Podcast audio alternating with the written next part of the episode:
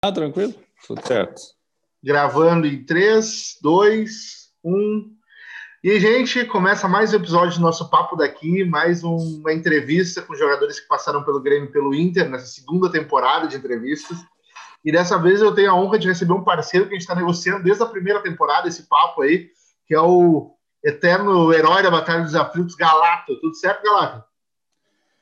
Tudo certo, prazer estar conversando contigo. É, até te peço por ele pedir desculpa por não poder fazer antes, é que acabo fazendo uma coisa, uma outra e acaba perdendo um pouco tempo e também eu tiro um certo tempo sempre para ficar com a família, mas hoje estamos aí para fazer um bate-papo descontraído e falar bastante. Relato, eu queria começar te perguntando é, como é que tá, a gente sabe que a gente está vivendo uma pandemia do coronavírus, aí as coisas estão começando a voltar ao normal, mas como é que tá a tua rotina, assim, e como é que essa pandemia afetou a tua rotina, tanto da tua vida pessoal quanto dos teus projetos profissionais? eu depois que parei de jogar, fiz uns novos desafios e estava fazendo um deles que é bem bacana, que é a faculdade, né? Faculdade de Educação Física. E no primeiro semestre acabou que deu a pandemia e, e completei aquele semestre. E agora, no segundo semestre, eu, por, por ser uh, online, eu não gosto muito de aula online, porque prefiro sempre questionar e tirar as dúvidas junto com o professor, não apenas uh, vendo e depois fazendo trabalhos que dá tempo de, de tu procurar, sabe, é, mais informações. E acabei cancelando esse segundo semestre, mas vou retornar quando tiver as aulas presenciais novamente. E porque a pandemia, cara, ela não veio veio só para algumas pessoas, ela veio para todo mundo, né? Então, eu tenho certeza que afetou é, quase 100% da população em algum quesito ou outro.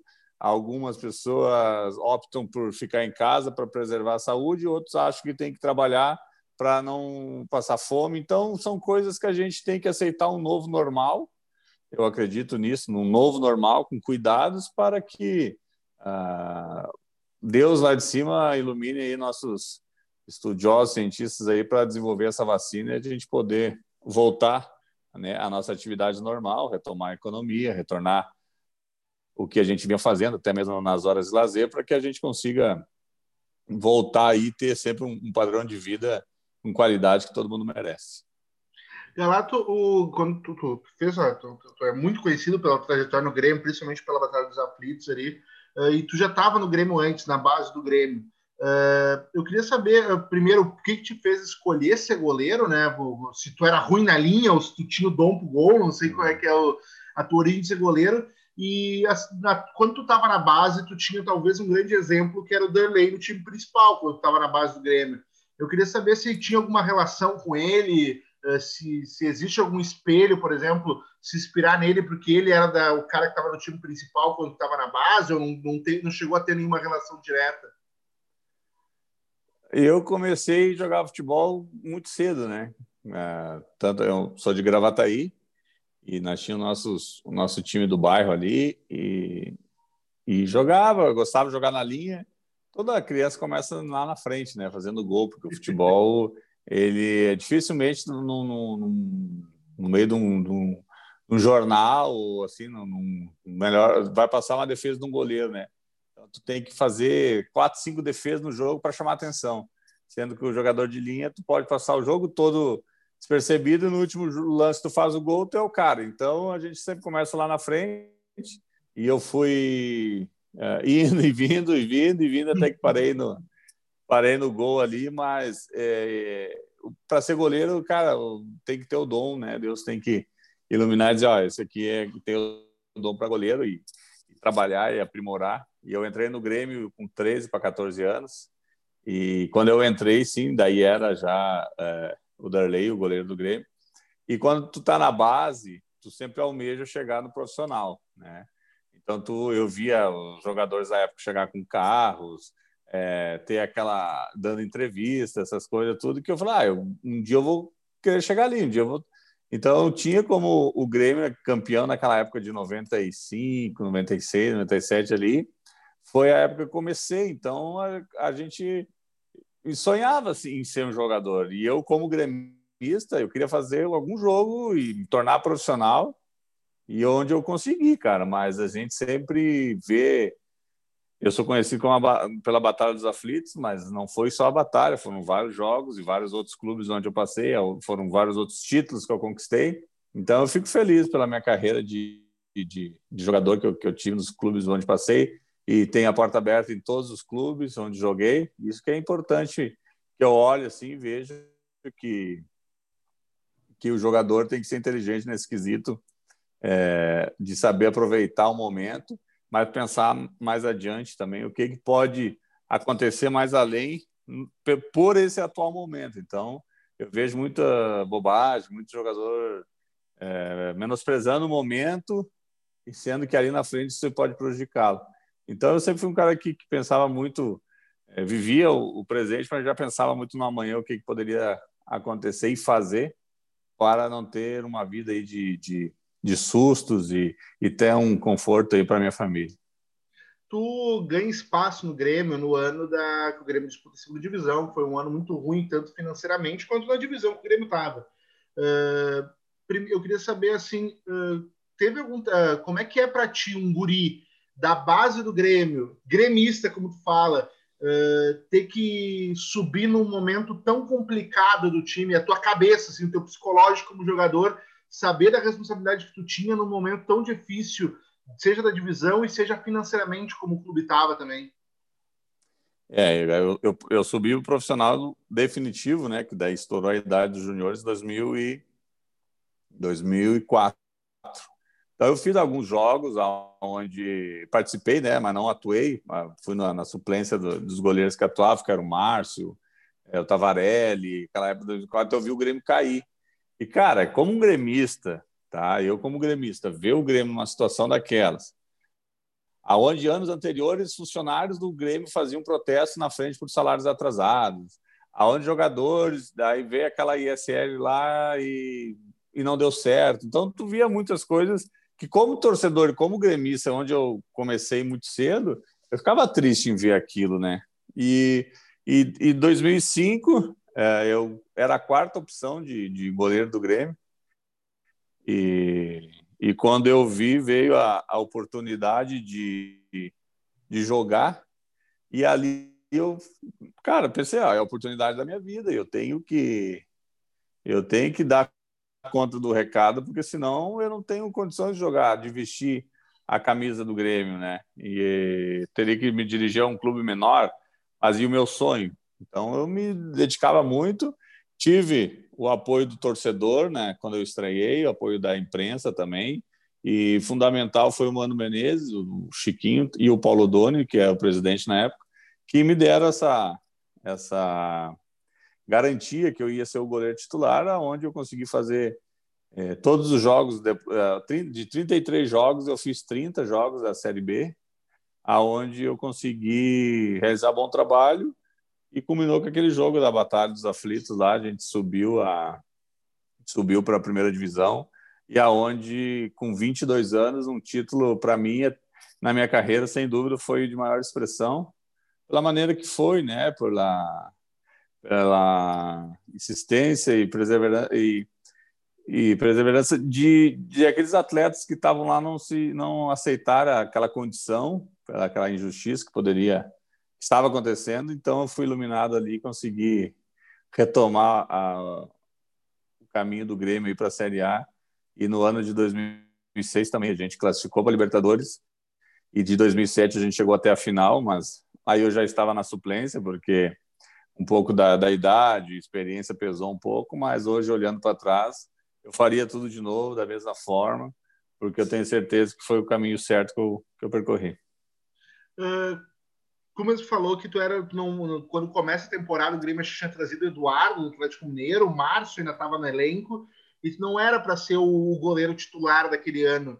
Uh, o que não. aconteceu assim para ter essa mudança e e tu acabar assumindo essa titularidade e depois ficando até o final.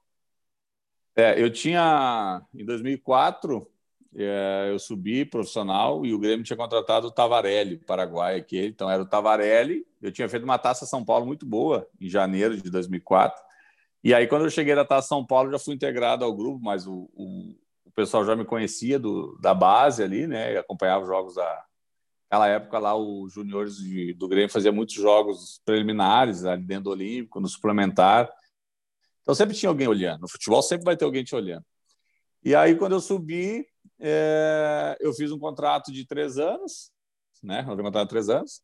O, o Grêmio caiu para a segunda divisão e em janeiro de 2005 assumiu uma nova diretoria, que era o Paulo Odônio presidente, e o diretor de futebol era o Mário Sérgio, falecido Mário Sérgio, que, que, que, que era o diretor de futebol, e o Hugo de Leão era o treinador. E o treinador de goleiro era o Chiquinho. Então o Chiquinho falou assim: olha, nós vamos me, cham... vamos me chamaram lá falou assim: ó, os goleiros do Grêmio é o Márcio, que daí ficou de 2004, renovou, o Eduardo, que tinha vindo do Atlético Mineiro, se não me engano. Aí nós tínhamos o Andrei, né, que, que, que era da mesma idade que eu, que vinha da base também, e eu. E aí o treinador de goleiro falou: olha, a gente vai adotar uma metodologia que o quarto goleiro vai ser dos juniores. Então a gente provavelmente vai te emprestar para te pegar a experiência aí. E se Deus quiser, tu volta. E se não, sucesso aí. O futebol é assim. E eu fiquei triste, cara, quando me comentaram isso, porque eu era gremista e eu queria fazer um jogo, né? Pelo menos um, guardar aquela camisa de titular de um jogo é, do Grêmio profissional, né? Eu tinha feito pelo aspirantes, pelo time B, amistosa, eu fiz bastante, mas naquele jogo da telinha, da, do canal da, das quatro na, na Globo não passava, na Sport TV não passei. Então, eu fiquei bem triste e, e continuei fazendo a minha pré-temporada em, em Gramado, né, com o Grêmio, que aquela época foi em Gramado. E foi quando o Andrei pediu, eh, não renovou o seu contrato. O Andrei tinha um contrato para renovar, não renovou, foi para o Atlético Paranaense. Aí eu, de quarta opção, virei o terceiro. Aí, quando eu virei o terceiro, então eu já ficava no elenco. Aí eu me lembro que o seu Verardi, que foi um senhor que me ajudou muito no Grêmio, ele disse: é, Não, está tudo certo, continua treinando aí, vai jogar daqui um tempo. Ele me disse, e aí virei, fui treinar. O... Todo aquela, aquele ano conturbado de 2005, muitos jogadores, salários bem pequenos, mas vários atletas ali. Aonde o Hugo de Leão não conseguia fazer o seu, seu trabalho por ter muitos atletas, ter que escolher. E, e, e, e não tinha nenhum nome assim que, que viesse assim numa série B e ah, esse aqui vai resolver. Não tinha. Tinha o Anderson surgindo, né? Que o Anderson tinha surgido em 2004 ali. Aí nesse meio tempo acaba o gauchão, a gente não a gente é desclassificado, a, do gauchão tem a Copa do Brasil e a Série B aquele ano. E quando a gente jogou a Copa do Brasil, a gente perdeu para o Fluminense no Rio de Janeiro e a gente foi iniciar a Série B lá contra o Gama, em Brasília. O Hugo de caiu. E eu tinha ido nessa viagem, porque o Márcio estava com dores musculares. Daí o Márcio não foi. E eu fui nessa viagem. E aí o Mano Menezes assumiu lá em Brasília. A gente fez um treino rápido e ele conversou. E quando nós chegamos em Porto Alegre, é, nós chegamos no domingo, Aí fomos para casa, na segunda-feira de tarde, eu me lembro que o assessor de imprensa da época estava lá com uma lista, quem que tinha que passar, tipo, no RH, assim, sabe? Quem que tinha que passar na falar com o Mário, o Sérgio, que ia ser afastado. E nisso estava o Márcio. O Márcio, o goleiro, foi afastado. Eu virei a segunda opção, então eu já estava na reserva do Eduardo. Eu na reserva do Eduardo, o Eduardo fez o, o jogo contra o Gama, quanto o Ituano e quanto o Havaí. A gente fez contra o Gama, perdemos. Aí quanto o Havaí, nós ganhamos. E quanto Itu... Ah, fizemos contra o Gama, é, foi 2 a 1 acho, para o Gama. Quanto o Havaí foi 4 a 3 para nós, no, com o portão fechado no Beira Rio, e quanto o Ituano, a gente perdeu 2 a 0 E aí o Eduardo chegou no e falou: Ah, cara, eu não estou indo embora, não quero mais vestir a camisa do Grêmio, mas eu pensei, ah, cabeça quente, né? E aí, não, ele chegou no, na segunda-feira, se despediu, e aí eu vi a minha oportunidade de, de jogar contra o Criciúma.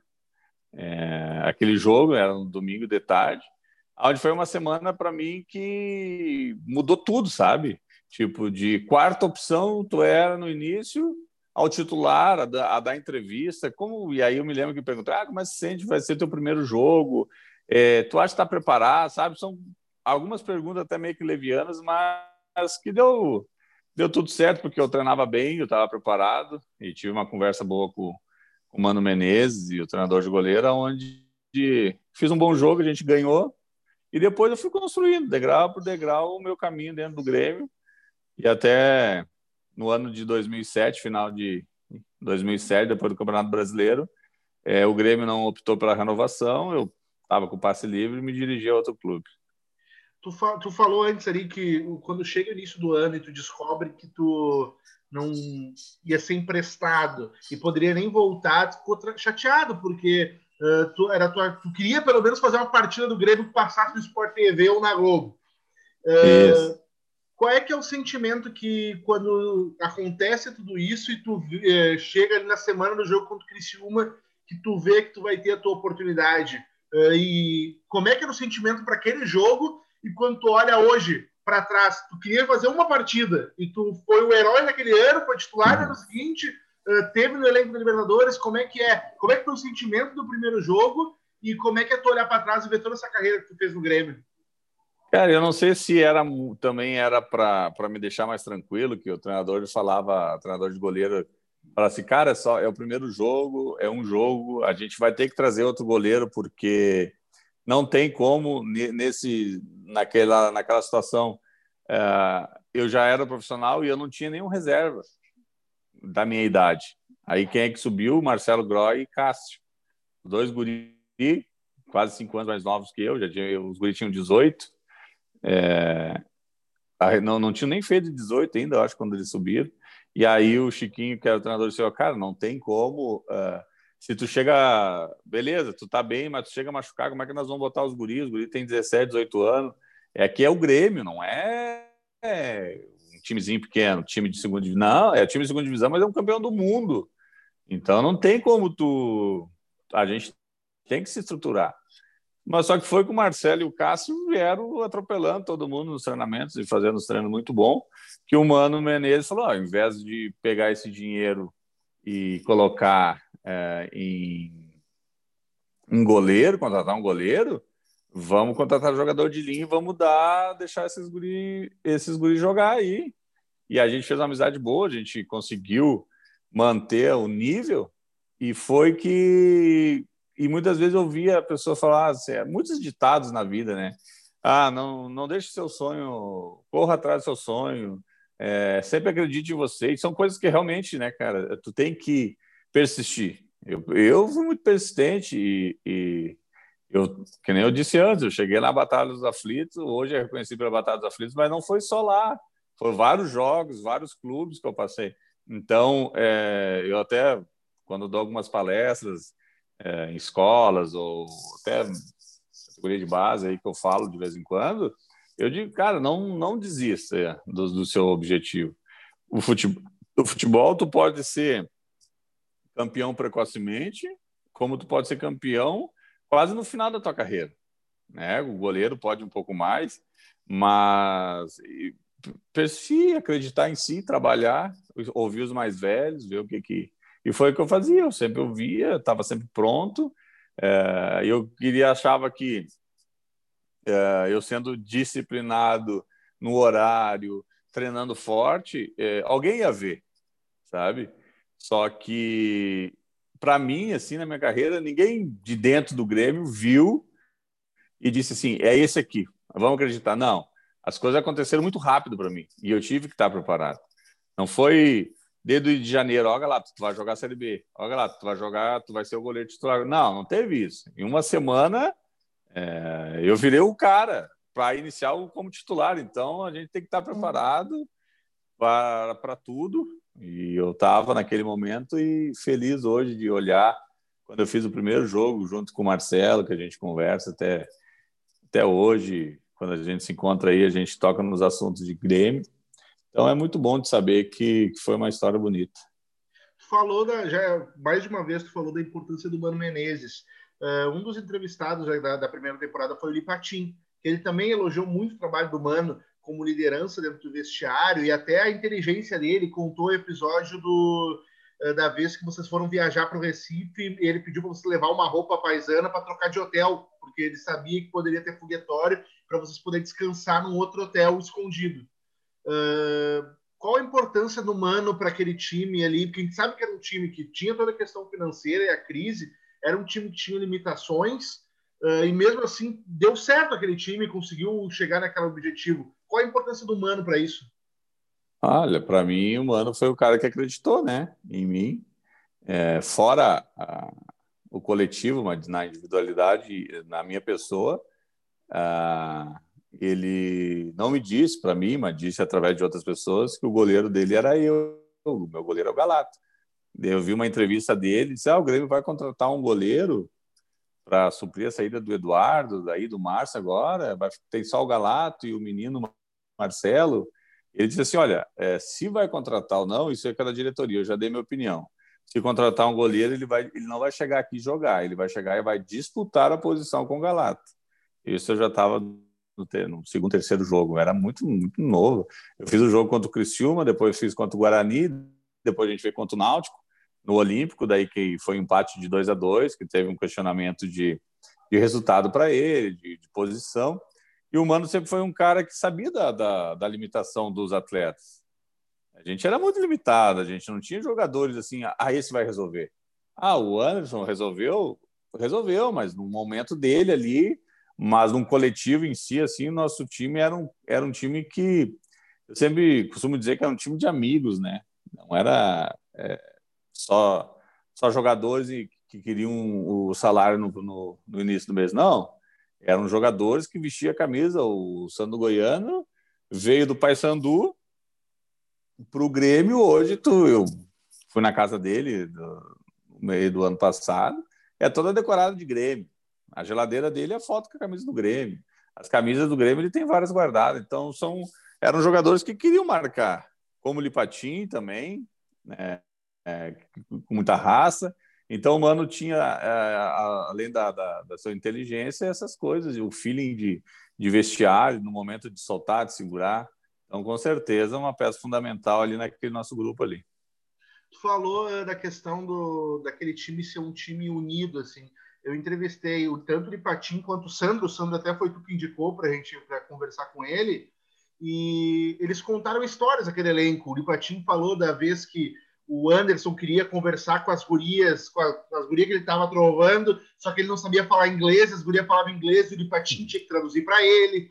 O Sandro contou a vez que assaltaram, acho que um lateral do elenco e levaram todo o salário. O Domingos foi comprar abrigo, o Domingos foi assaltado pelo mesmo assaltante. Uh, eu queria saber se tu tem alguma história que tu te lembra daquela época ali, porque tu mesmo fala como aquele time era unido. Tem alguma lembrança daquele time que tu possa contar pra gente? Ah, cara, é, são coisas que mais essa do Sandro aí é mais é que o Sandro é um cara muito brincalhão, extrovertido.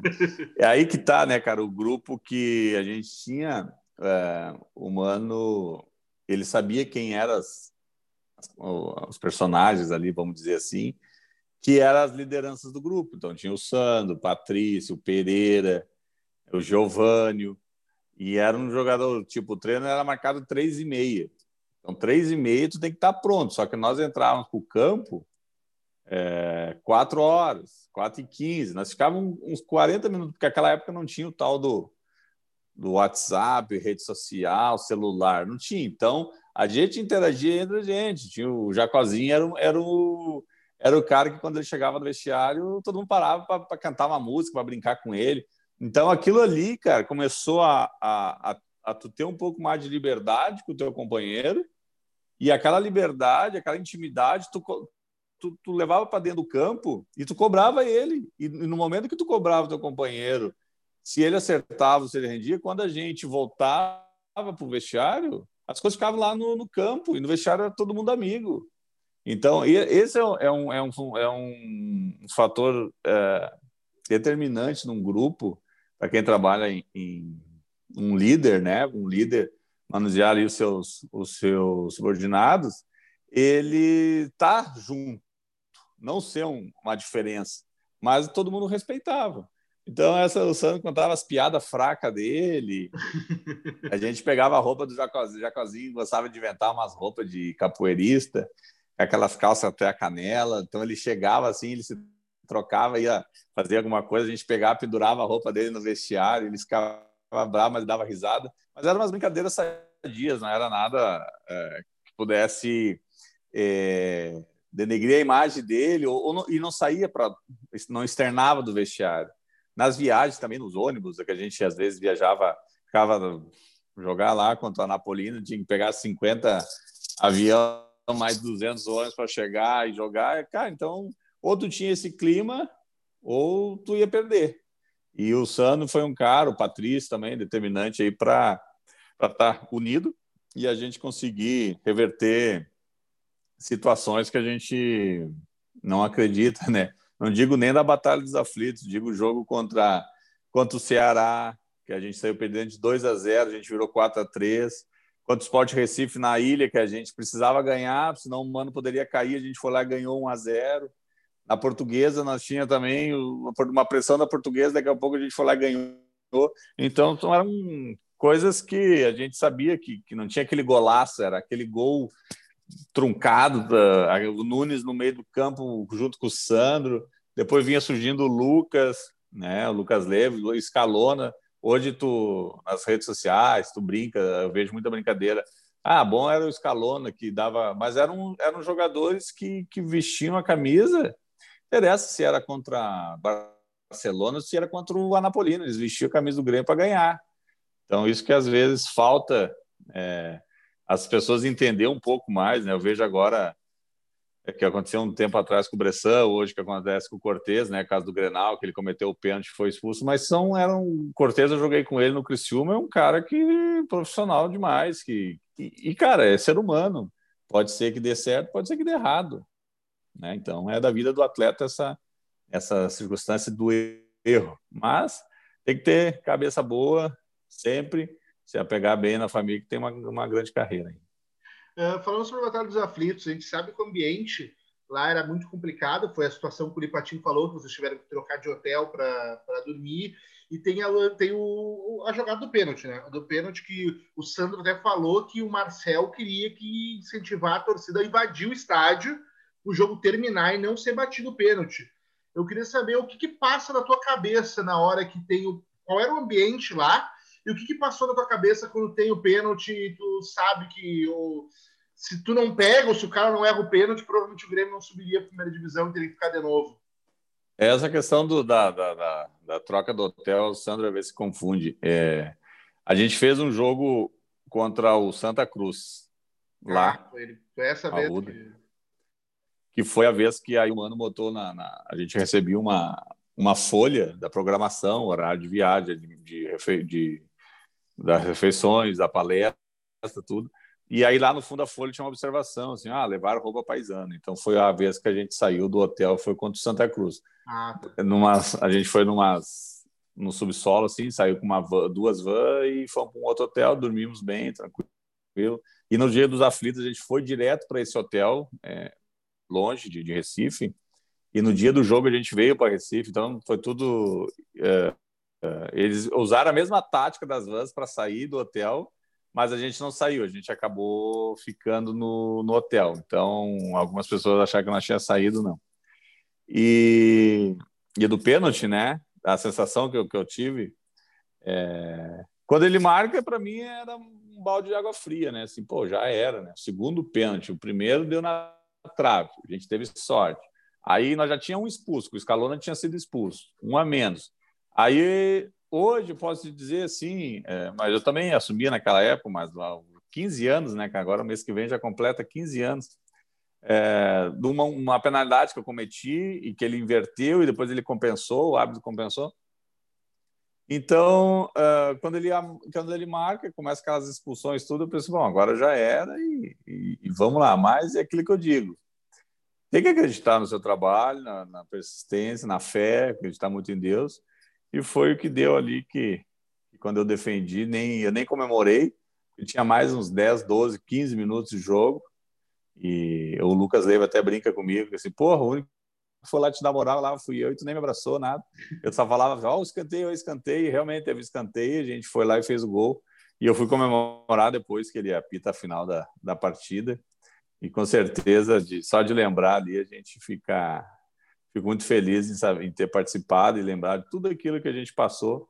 É, aquela construção daquele ano que culminou com aquele jogo e depois disso o Grêmio é, a gente chegou até a final da Libertadores 2007 eu saí em 2008 9 10 saí depois nunca mais joguei no Grêmio mas sempre acompanhando o clube e, e hoje posso te dizer que, que, que o Grêmio para mim assim estou lá como torcedor mas vibro como se fosse se eu nunca tivesse jogado.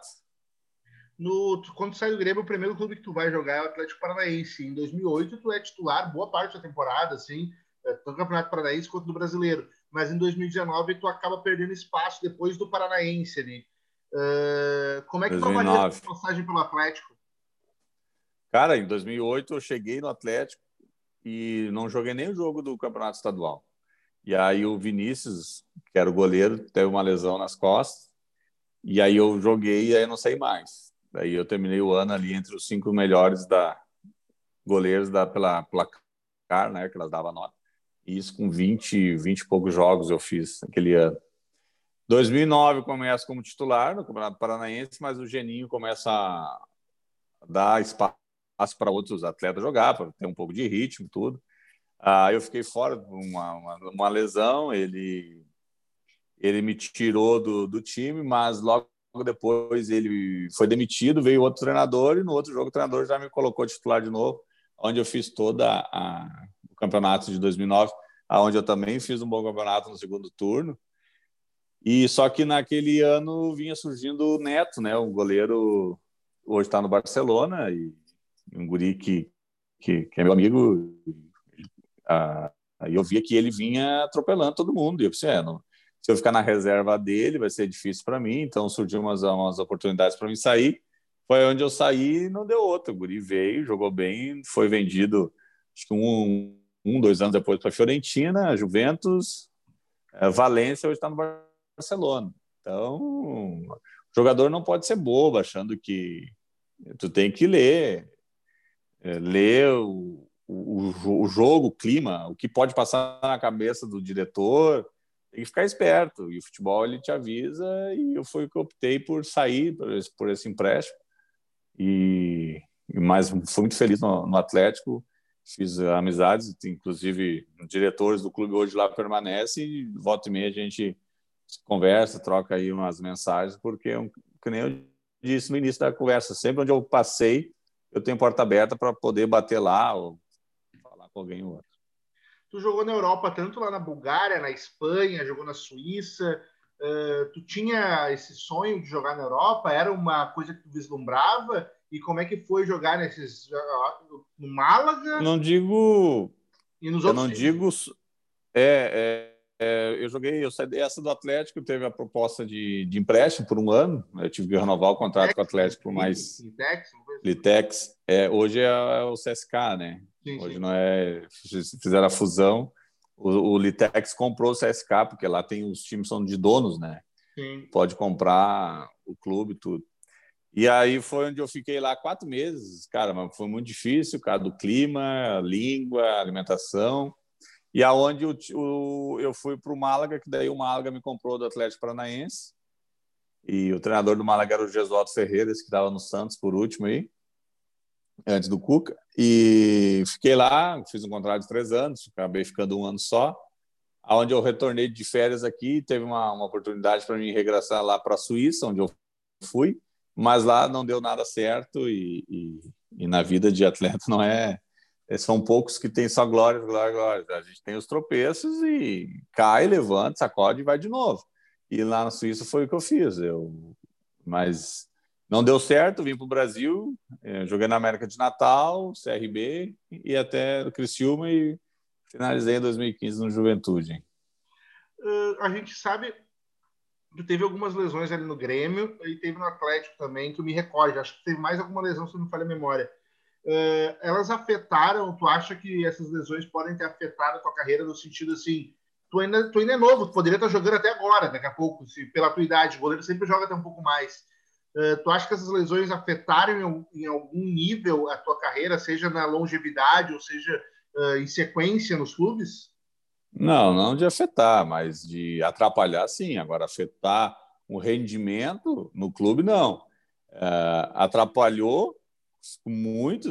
Foi na minha primeira batida que eu tive na cabeça do Grêmio, né? Numa semifinal de gauchão, aonde eu eu ia jogar um Grenal de decisão de Campeonato Gaúcho e o Grêmio, e o Inter vinha é, uma crescente naquele ano de 2006 e a final ia ser no Beira Rio e eu como gremista eu eu estava tão eufórico por, por, por, aqueles jogos que no meio do Campeonato Gaúcho eu tive uma, uma extensãozinha de ligamento do braço e eu queria porque eu queria jogar e jogar e voltava e fazia tratamento de manhã e de tarde e ficava fazendo gelo até demais para me poder jogar daí eu fiz o último jogo contra o, o, o Santa Cruz que eu me lembro e aí o Mano Menezes ia poupar, porque nós já estava classificado para a final.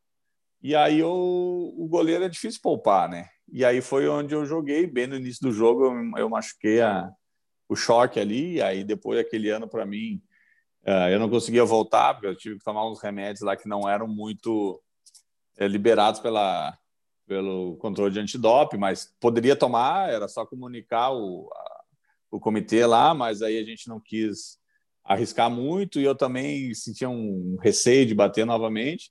E aí foi que aquele ano, cara, fiquei uns três meses, três, quatro meses ali, tentando me, me achar de novo. E foi que eu consegui me achar meio que na, na finaleira do ano, que eu consegui fazer os últimos jogos aí que a gente classificou o Grêmio para Libertadores.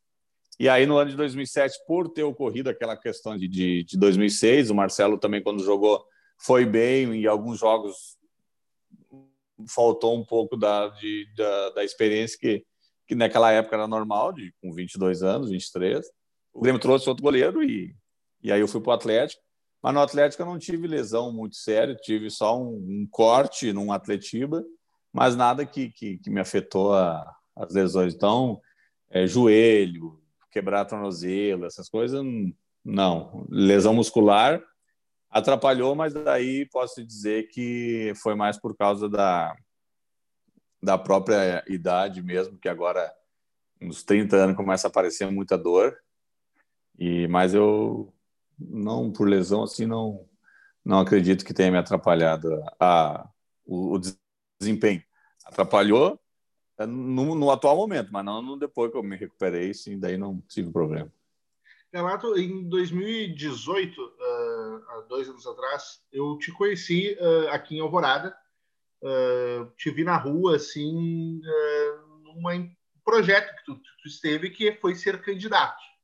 Uh, Quando é que veio? Tu, tu, tinha vontade de trabalhar com política? Isso nunca tinha passado pela tua cabeça?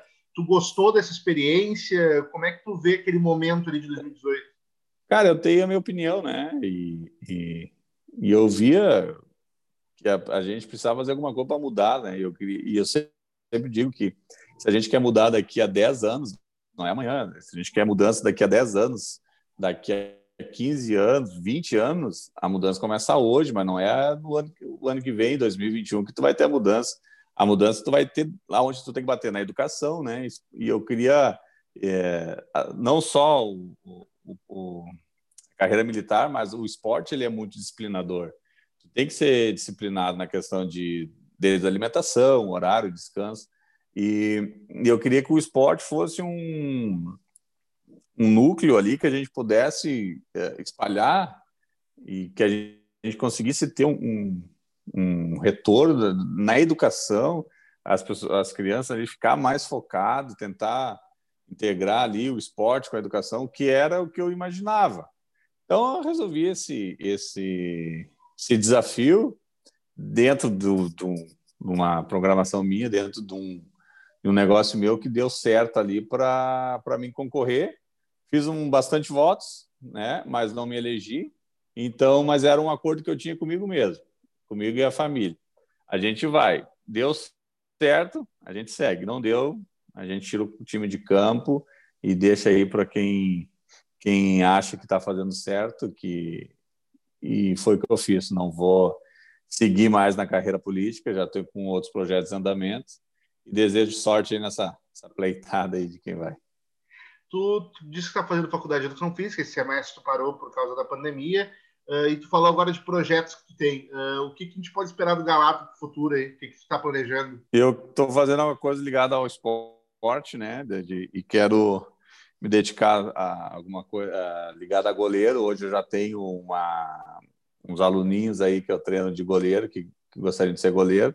E a gente vem aprimorando esse projeto para que no futuro breve aí, com toda a normalidade, a gente possa vir a, a divulgar mais informações para que a gente possa continuar, quem sabe, surgir um novo Galato, um Marcelo, um Tafarel, um Rogério Senna da vida aí para a gente poder dizer que no futuro ver na TV e falar, ah, esse menino saiu lá do nosso centro, então, então isso que a gente está procurando a, a, desenvolver. Galato, antes da gente encerrar, eu queria só fazer um bate-bola rapidinho contigo, pode ser? Bora. Qual, é o teu, qual era o teu ídolo no futebol? Cara, aí que tá, né? Depende. Tem ídolos que, que dentro, fora de campo, outro esporte. É, a gente gostava muito, eu gostava muito do Ayrton Senna por ele sempre balançar a bandeira do Brasil lá no fora do mundo. Como futebol, eu gostava do Tafarel por, pela seleção. Então, eu sempre procurei ver se o ídolo ele é exemplo dentro e fora, né, da, do esporte. E isso eu aprendi, mas claro, para mim o Tafarel era o cara que que vestia a camisa do Brasil e, e, eu gostava muito de ver e me espelhava nele algumas situações que eu achava muito importante na carreira de goleiro. Qual o melhor momento da tua carreira? Ah, sem dúvida foi lá na defesa do, do pênalti lá nos aflitos. E o pior momento? Todo momento quando toma o gol é o pior momento para o goleiro, né? Tomar um gol é. Mas é aquilo, tomou o gol, vira a página vai de novo, mas tomar gol é complicado, ainda mais quando falha. Falhei muito, não digo muito, falhei ah, alguns jogos, mas é que nem eu disse, ser humano. Tem que saber sacudir a poeira e ir de novo. Qual o melhor jogador que tu teve a oportunidade de jogar juntos? Todos, todos que eu tive o prazer de, de poder entrar em campo, eu sempre considero eles é, diferenciados, porque não é fácil vestir a camisa, chegar a qualquer clube, independente se fosse Grêmio, é, se fosse o time da, da cidade. Então, o jogador é, tem os que se destacam pra, por sua qualidade, por sua é, imposição que se coloca. Então, então para mim, esses jogadores que entraram junto comigo, eu considero muito, para mim, todos foram os melhores, porque eu respeito sempre a história de cada um. E tem algum jogador que tu queria ter jogado junto, mas não teve oportunidade, seja por não ser do mesmo time ou da mesma época? Não digo junto, por mais de sonhar, eu tive para jogar contra, né? Quando eu joguei no Málaga, eu joguei contra o Real Madrid, aonde eu tenho uma camiseta guardada do Cacilhas, que a gente trocou naquele dia. É, mas tem um pouco jogar um pouco junto com o Cristiano Ronaldo, tinha o Kaká, aquela época, Marcelo, Pepe, Xavi Alonso, Sérgio Ramos.